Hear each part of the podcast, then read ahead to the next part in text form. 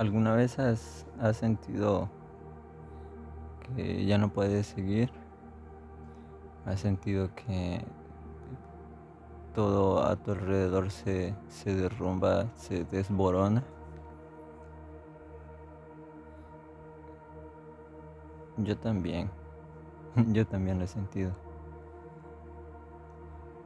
He, he luchado con con ese conflicto interno que todo ser humano tiene, tiene que luchar con, sus emociones, con, con, todo lo que se, se encuentra en la vida, con todo lo que se experimenta en la vida. Si alguna vez me he sentido desanimado, sí, bastante, en muchas ocasiones. ¿Alguna vez he tenido miedo? Muchas veces, muchas veces he tenido miedo. Que si he tenido que eh, lidiar con la depresión, claro que sí. Es una lucha constante. En las últimas semanas ha sido muy duro. He pensado en rendirme. Sí, claro que sí. Todos hemos pensado en rendirnos, en tirar la toalla. Y esa frase de tirar la toalla siempre la mantengo presente, porque me quedó grabada cuando un pastor que es amigo mío mencionaba que no hay que tirar la toalla sin antes haber trabajado lo suficiente y secarse el sudor con esa toalla. No tirar la toalla rindiéndose, sino ya habiendo finalizado nuestra labor. Que si He pensado que ya nada tiene solución. Sí, sí, la verdad es que sí. Es difícil, es, complicado, e, es, es, normal el sentirse así, que nada le salga bien a uno, de que, de que todas las cosas como que de repente se, se alineen y, y nos haga un poco más complicada la vida o el día o la semana, el mes, inclusive un año. El año pasado fue, fue bastante difícil de transición en transición, de experimentar cosas nuevas, de vivir este, cosas que probablemente ya habíamos vivido, de valorar lo que no valorábamos. Perdimos ganamos también, aprendimos, nos equivocamos también. Pero si sabemos nosotros y, estamos seguros en quién hemos creído, en quién hemos depositado nuestra fe y nuestra esperanza, creo que aunque nos sintamos abrumados por lo que humanamente podamos sentir, Solamente con el creer en Jesús, eso nos va a mantener en pie. Aunque, aunque a nuestro alrededor todo, todo, todo sea un caos, sea un desastre, nosotros vamos a permanecer firmes. No vamos a flaquear. Sí, se siente, claro que se siente Duele, claro que duele. Se sufre, se llora. Se desespera uno también. Hay que lidiar con la ansiedad, hay que lidiar con, con, la angustia, con el rechazo, con la desaprobación, con la falta de recursos, con la falta de fuerzas. Y a veces, en algunos casos, con la falta de esperanza. La paciencia se nos agota. Intentamos seguir creyendo porque sabemos que, que, todavía no es el fin. Sentimos en nuestro corazón que aún no es el fin y que todavía hay algo, hay algo que, que tenemos que lograr ver al final del camino. Hay algo que, que Dios nos quiere enseñar antes de que, por decirlo así, tal vez suene drástico, Pero antes de que nosotros partamos de esta tierra, ya sea que eh, muramos o que el Señor venga por nosotros, sentimos en nuestro corazón que hay algo que tenemos que realizar antes de partir de esta tierra. Y tenemos esperanza, tenemos esa fiel esperanza en Jesús, en que Él va a hacer, el que, que, Él va a realizar lo que, lo que Él ha prometido, lo que desde el principio habló a nuestro corazón, lo que dijo, lo que infundió, lo que eh, eh, forjó en nuestro corazón. Eso tan hermoso que nos hace valorar la vida, nos hace valorar nuestros seres queridos, nuestros familiares, nuestros amigos, nos hace valorar lo que tenemos, aunque probablemente digas, es poco lo que tengo, pero valoramos eso. Y cuando tenemos suficiente, cuando lo sabemos valorar, cuando hemos tenido poco y tenemos suficiente, aprendemos a dar. Y cuando nosotros damos de lo que tenemos, no solamente damos de lo que tenemos, sino que también damos esperanza a las demás personas. Les damos ganas de seguir viviendo, de seguir creyendo. Y cuando se preguntan y se cuestionan, ¿y por qué? ¿Por qué esta persona todavía mantiene su sonrisa a pesar de que no todo le vaya bien? ¿Por qué? Y está esa interrogante y esa curiosidad, esa necesidad de saber por qué. ¿Por qué esta persona, a pesar de que, qué sé yo, haya sufrido tanto o, no le haya ido tan bien, pero, pero se sigue manteniendo fiel y firme? Y es que cuando conocemos a Jesús, cuando nos encontramos con Él, nos damos cuenta de que Él es suficiente, de que nos basta. No, no necesitamos nada más, no necesitamos, qué sé yo, la aprobación de miles de personas.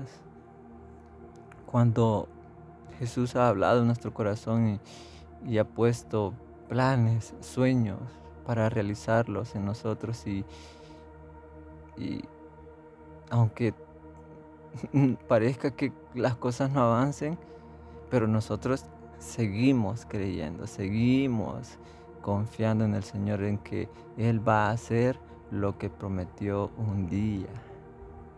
Y si nosotros hablamos de un Dios fiel, de un Dios poderoso, de un Dios de propósitos, y si nos mantenemos fiel, si predicamos eso, tenemos que vivir eso. No se puede perder la esperanza, no se puede perder la fe en, nuestro Señor Jesús, solo porque las cosas no, no van como nosotros queremos, no quiere decir que, que Dios no quiera hacer algo, sino que lo que nosotros queremos no es lo que Él quiere, no es lo que a nosotros nos conviene. Lo que nos conviene es su buena y perfecta voluntad.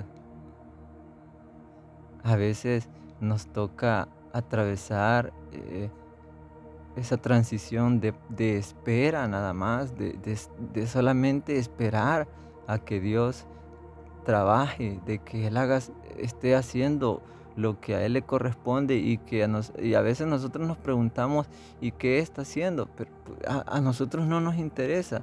En realidad nosotros debemos de estar confiados. Él está trabajando. Yo voy a esperar en Él. La paciencia es, importante, el, el saber esperar en el Señor. El saber esperar en el Señor es muy importante.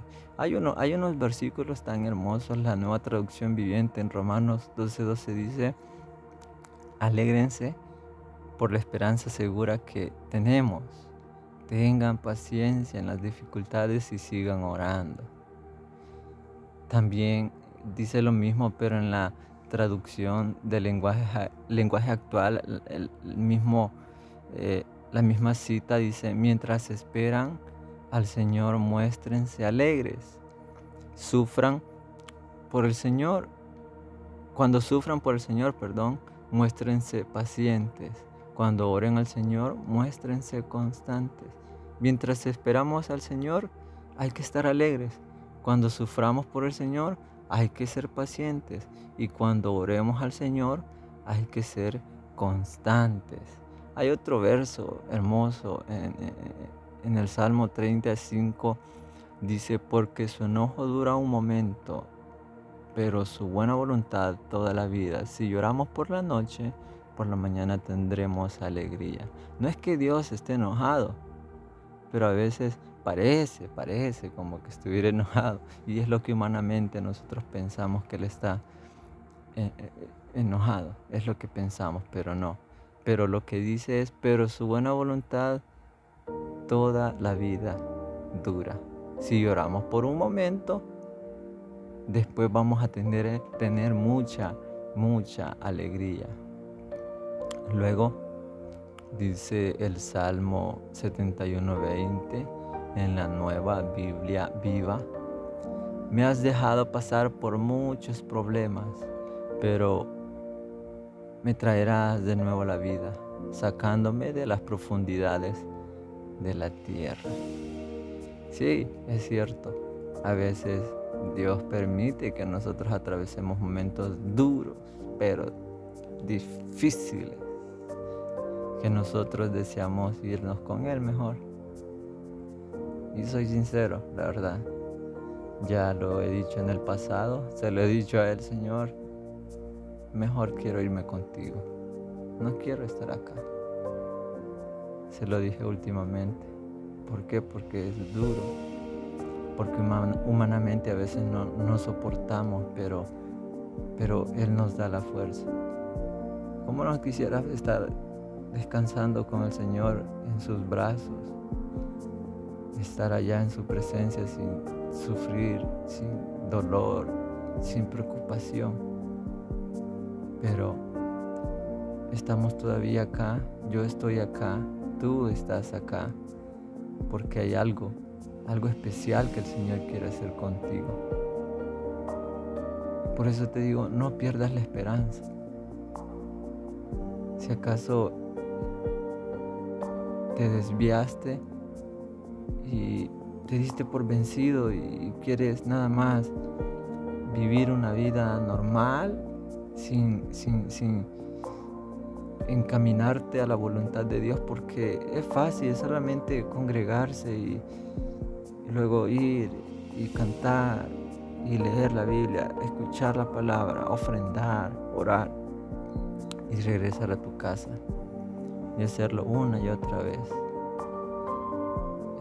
Es, fácil, pero estar dispuesto a realizar su voluntad es otra cosa. y es ahí donde Él empieza a trabajar porque para, para pongo de ejemplo una vasija de barro. Tú, decides si solamente ser eh, el, barro decides ser esa vasija de barro que, que va a ser usada. Si decides ser solamente el barro, pues ahí te vas a quedar en ese lugar donde está el barro. Pero si decides ser esa vasija de barro, pues ese barro va a ser extraído, va a ser golpeado, por decirlo así, para sacar todo el aire que, tenga, luego moldearlo, meterlo al fuego y estar listo para ser usado. el, el, apóstol Pablo en la segunda carta a los Corintios capítulo 12 versículo 10 les escribe en la Reina Valera. Por lo cual, por amor a Cristo me gozo en las debilidades, en afrentas, en necesidades, en persecuciones, en angustias, porque cuando soy débil, entonces soy fuerte. cuando soy débil, soy fuerte. Y es que a veces nos sentimos tan, pero tan débiles que queremos tirar la toalla, como dije anteriormente. Que queremos rendirnos, queremos ya darnos por vencido y, decir, ya no, yo ya perdí la esperanza de que eso va a suceder, de que lo que Dios habló va, va a suceder. No, no, no. Cuando soy débil, soy fuerte. Porque no depende de mi fuerza, depende de lo que Dios está haciendo. Si yo me siento débil es cuando el Señor me está moldeando y me está haciendo fuerte. Y en, medio de la debilidad estoy, estoy tomando fuerza para luego hacer la voluntad de Dios y si no es que la estás haciendo aún en el proceso, también la vas a hacer al final del proceso. Así que mantente firme, firme en la esperanza que profesamos, porque fiel es el que hizo la promesa y la va a cumplir. La va a cumplir en mí, la va a cumplir en ti, en tu familia. Así que sigue creyendo en Jesús.